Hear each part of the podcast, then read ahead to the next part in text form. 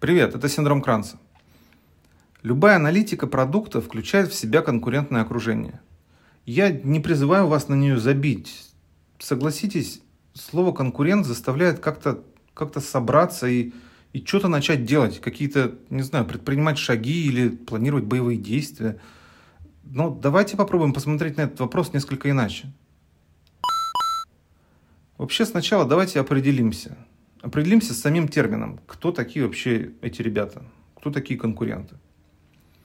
Существует, не знаю, мне кажется, несколько десятков вообще определений конкурентности, кто такие конкуренты, одни более заумные определения, другие менее.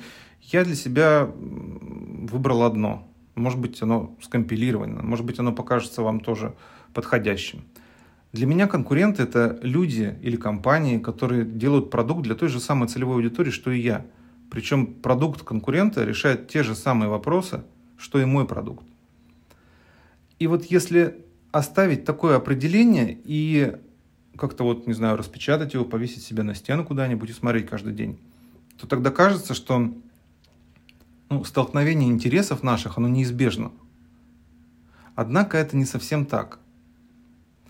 Ну, давайте попробуем на примерах. Вот, допустим, вы копирайтер – Конечно же, ваше конкурентное окружение довольно большое, причем неважно, оказываете вы услуги по вашему профилю или создаете какой-нибудь курс, допустим, ну, как, как стать копирайтером.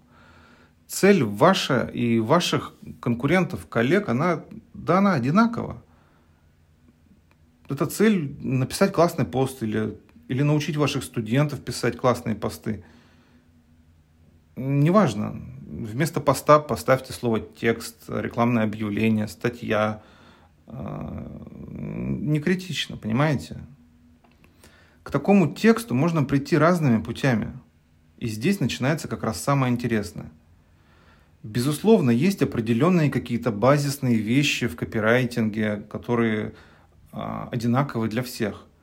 Но как бы весь путь вот этот, к которому вы придете – с самого начала до как бы самого конца, то есть став классным копирайтером или написав классный текст. Вот этот весь путь, он ваш, понимаете? То есть ваш текст или ваш курс – это результат же вашего пути, то есть вашего опыта, вашего подхода, вашего видения, ваших мыслей по этому поводу. А у другого копирайтера он, внимание, другой, а у третьего третий.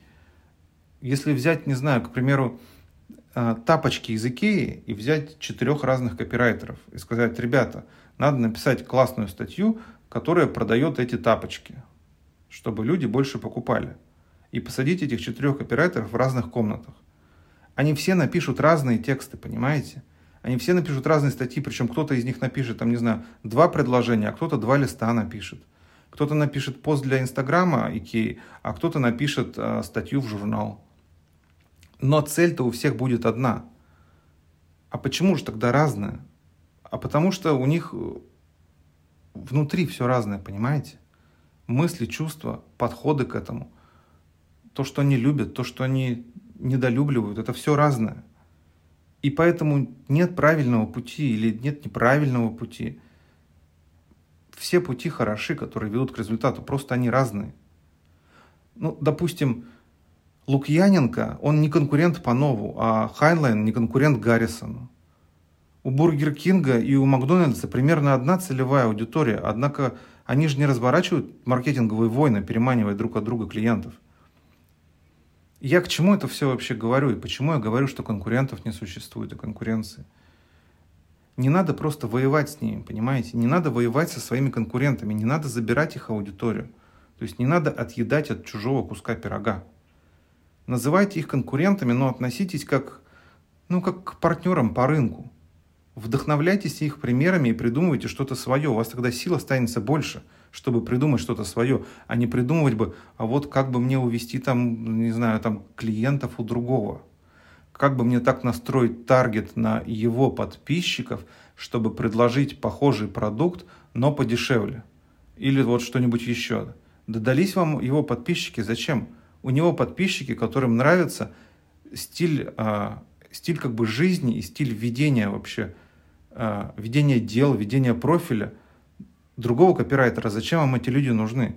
Те люди любят яблоки, а вы хотите их привлечь к себе, чтобы они полюбили, не знаю, там, груши. Они не хотят. Зачем это надо? Найдите лучше тех, кто любит груши. Придумайте что-нибудь для тех, кто, кто любит груши. Так вы отстроитесь автоматически, понимаете? И тогда у нас с вами будет больше классных копирайтеров, больше классных писателей и, возможно, даже больше классных бургеров. Меня зовут Дима Кранц. Остаемся на связи. Пока.